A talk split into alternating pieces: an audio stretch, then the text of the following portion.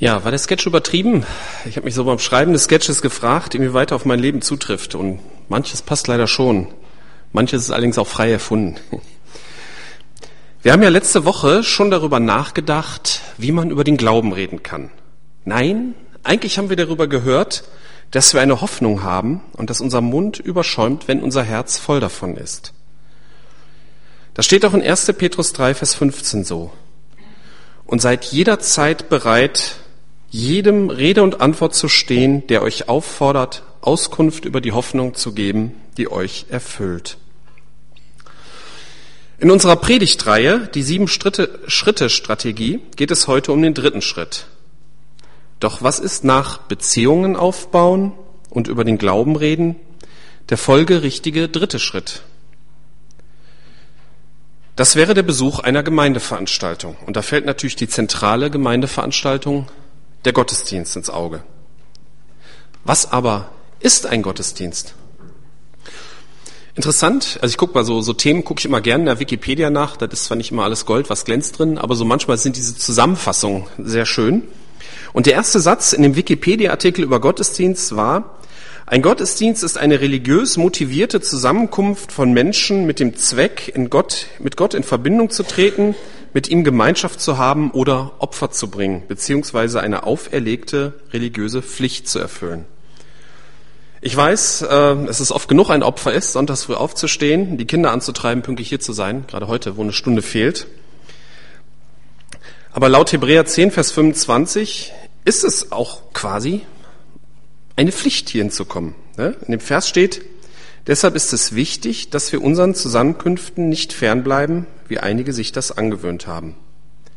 Aber jedem von uns wird klar sein, dass Opferbereitschaft und Pflichtgefühl nicht die richtigen Motive für den Gottesdienstbesuch sind. Allerdings sind die in der ersten Hälfte der Wikipedia-Definition, die genannten Gesichtspunkte, äußerst wichtig. Mit Gott in Verbindung treten, mit ihm Gemeinschaft zu haben. Ich muss halt mal ein bisschen tiefer machen, drücke ich da mal vor. So mit ihm Gemeinschaft zu haben. Das werden wir später noch aufgreifen. Ich möchte dazu einen Gottesdienst aus dem, aus dem Alten Testament mit euch betrachten. Ich kann mich nur gut entsinnen, wie ich den Text zum ersten Mal gelesen habe. Da fiel mir direkt schon die Parallelitäten zu Gottesdiensten heute auf. Das steht in Nehemia 8, 1 bis 11. Da versammelte sich das ganze Volk wie ein Mann auf dem Platz, der vor dem Wassertor war. Da sagten sie zu Esra, dem Schriftgelehrten, er solle das Buch mit dem Gesetz des Mose herbeibringen, das der Herr dem Volk Israel geboten hatte.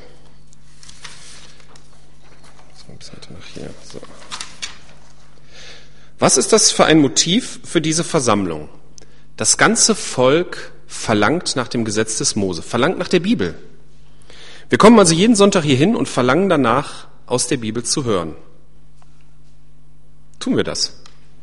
Hier ist ein wichtiger Punkt, um einmal seine eigenen Motive zu prüfen. Es geht weiter. So brachte am ersten Tag des siebten Monats der Priester Esra das Gesetz vor die Versammlung, vor Männer und Frauen, vor jedem, der zu hören verstand. Und er las daraus vor auf dem Platz, der vor dem Wassertor war, vom ersten Tageslicht bis zum Mittag, in Gegenwart der Männer und Frauen und aller, die es verstehen konnten. Und die Ohren des ganzen Volkes waren auf das Buch des Gesetzes gerichtet. Hier ist das doof. Heute, so, das ist besser.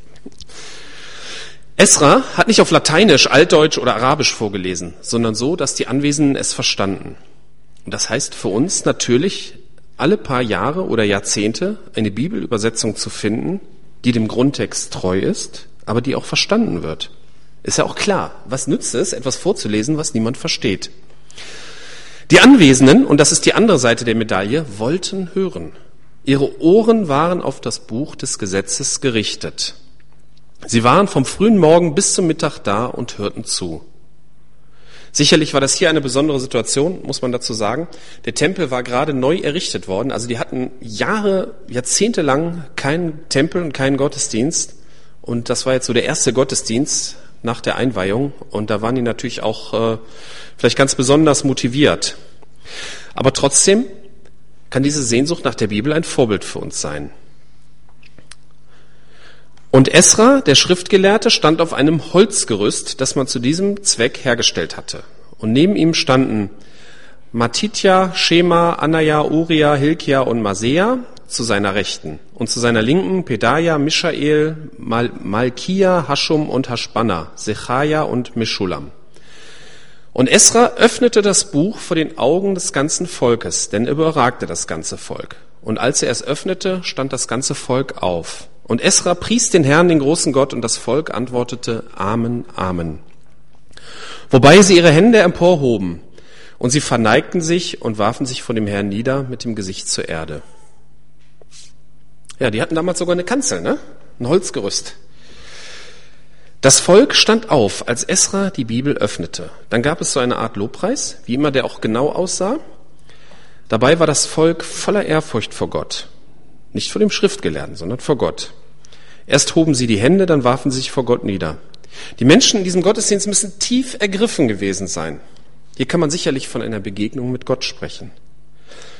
Man darf jetzt meiner Ansicht nach aber nicht den Fehler machen, diesen, dieses Erlebnis, diesen Ablauf damals zu liturgisieren. Ne, man könnte das ja heute genauso machen. Der Prediger, also heute wäre ich das dann mal, öffnet die Bibel, ihr steht auf, ich preise Gott, ihr sagt Amen, hebt dabei die Hände und dann werft ihr euch auf den Boden. Und das machen wir jetzt jeden Sonntag. Das kann es nicht sein. Die Begegnung mit Gott kann man nicht liturgisieren. Sie muss live und echt sein. Und sie kann auch je nach Situation unterschiedlich ablaufen. Und diese Begegnung mit Gott ist heute genauso möglich. Und das ist letztendlich das, was sich auch für Außenstehende lohnt. Dann geht der Gottesdienst weiter.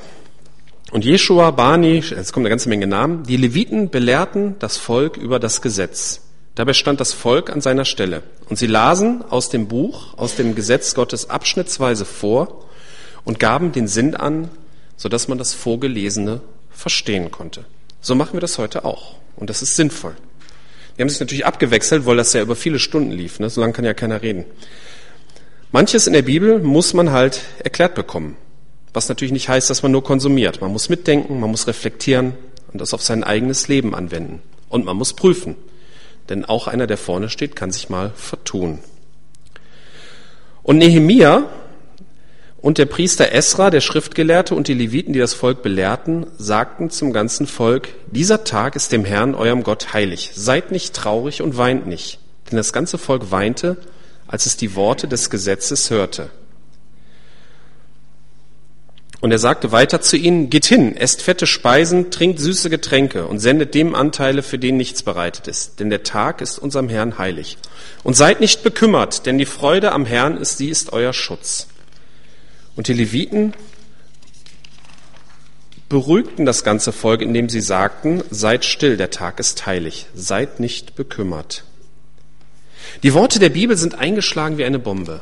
Alle weinten, alle waren getroffen und fühlten sich betroffen.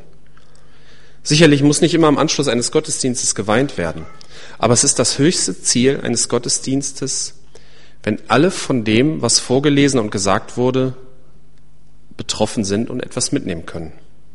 Das kann und wird einen verändern. Und zeitlos gültig ist natürlich die Aussage, seid nicht bekümmert, die Freude am Herrn ist eure Stärke. Die Frage, die sich bei dieser Betrachtung anhand des vorgegebenen Themas, ne, Einladung zum Gottesdienst, aber auch stellt, ist, ob sich in so einen Gottesdienst auch andere einlassen laden würden. Die Jugendlichen aus unserer Jugend haben zum Teil ihren Freunden erzählt, dass sie in die Gemeinde und in die Jugend gehen. Und daraufhin haben einige als Antwort gehört, warum sie denn dahin gingen. Da würde man doch nur in der Bibel lesen und beten und nichts anderes tun. Wir finden solche Aussagen belustigend, aber manch ein Jugendlicher muss sich mit solchen Vorurteilen herumschlagen. Wenn man sich jetzt den vorhin beschriebenen Gottesdienst unter diesem Blickwinkel noch einmal ansieht, dann scheint das Vorurteil ja fast zu stimmen. Vom ersten Tageslicht bis zum Mittag wurde letztendlich in der Bibel gelesen. Das hört sich für Außenstehende auf den ersten Blick nicht so attraktiv an. Vielleicht auch für manche Gemeindeglieder, keine Ahnung.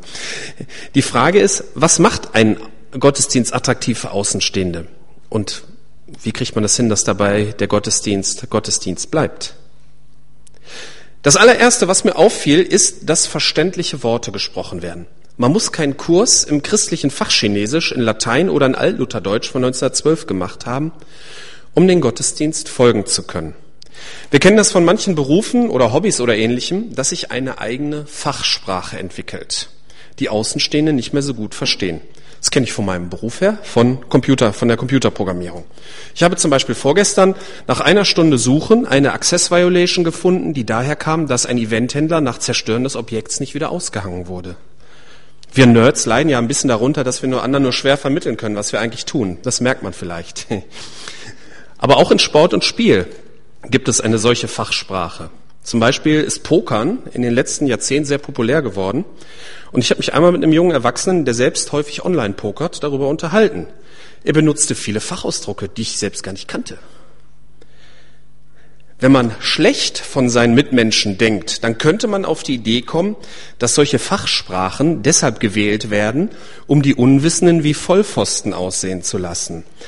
Aber häufig kommt es daher, dass es einfach Spezialfälle gibt, für die es kein genau passendes Wort im allgemeinen Deutsch gibt. Und ein weiteres Wachstumskriterium für eine unverständliche Fachsprache ist, wenn man zu viel unter sich ist. Gerade dann entwickelt sich eine weitgehend unnütze Fachsprache. Wie ist denn das bei uns? Hat sich eine christliche Fachsprache bei uns eingebürgert?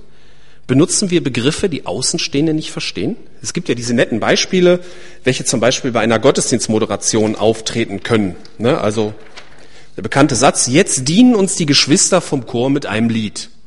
Ne? Was geht in, in so, bei so einem Satz im Kopf eines Menschen vor, der zum ersten Mal einen Gottesdienst besucht? Wie jetzt? Sind die alle verwandt? Ist das so eine Art Kelly Family? Nein, halt, die sind besser angezogen. Es war alles richtig, was gesagt wurde. Wir sind im Sinne der Bibel Geschwister und der Chor dient uns wirklich. Aber so spricht niemand. Das verstehen nur Insider. Die Bibel spricht in unser aktuelles, heutiges Leben und es ist daher nicht nötig, eine christliche Fachsprache für unsere Gemeinde zu entwickeln. Aber hier muss ich ehrlich sagen, ich sehe unsere Gemeinde wirklich auf einem guten Weg. Wir reden normal miteinander.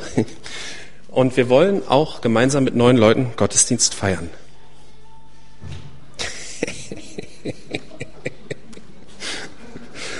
Ich habe es mal erlebt bei einer Beerdigung. Okay. Ja, der nächste Punkt in diesem damaligen Gottesdienst war, dass die Teilnehmer ihren Glauben ernst nehmen und dies auch bekannten. Sie wollten aus dem Gesetz des Mose hören. Sie standen dazu. Wir sind hier im Gottesdienst, weil wir unseren Glauben ernst nehmen. In Hebräer 11, Vers 6 ist das schön zusammengefasst. Und ohne Glauben ist es unmöglich, Gott zu gefallen. Wer zu Gott kommen will, muss glauben, dass es ihn gibt und dass er die belohnt, die ihn aufrichtig suchen. Wir glauben, dass es ihn gibt. Wir glauben, dass er eingreift in unser Leben, dass er uns belohnt, wenn wir ihn aufrichtig suchen. Das bekennen wir hier im Gottesdienst und wir beschäftigen uns jeden Sonntag mit der Realität Gottes und wollen ihm begegnen. Ich bin sicher, wenn man im Gottesdienst das Bild vermittelt, dass man das selber alles nicht so ernst nimmt oder wenn es einem sogar peinlich ist, wenn man von anderen gesehen wird, dass man in einen Gottesdienst geht, dann wird der Gottesdienst für Außenstehende uninteressant. Denn wenn wir unseren eigenen Gottesdienst nicht ernst nehmen, warum sollte es dann jemand anderes tun?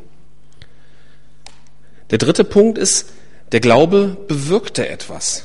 In diesem Gottesdienst damals ließen sich die Leute treffen. Sie weinten, als sie aus dem Gesetz des Mose hörten. Sie ließen das Wort an sich heran. Sie standen zur Reaktion. Es müssen nicht immer alle weinen, wenn sie eine Predigt hören. Das könnte ja auch gegen die Predigt sprechen. Und Weinen kann auch so eine Art Gewohnheit werden oder durch einen Herdentrieb ausgelöst werden. Wir wissen halt nicht genau, wie ernsthaft die Leute das damals, äh, wie, wie die Einzelnen waren. Aber es ist ein Bild für uns, dass wir uns von dem Wort Gottes treffen lassen und uns betreffen lassen, dass es uns betrifft. Und nur ein Glaube, der in unserer persönlichen, alltäglichen Realität etwas bewirkt, wird ernst genommen. Und er macht auch den Gottesdienst attraktiver, wenn das von den Insidern im Gottesdienst gelebt wird.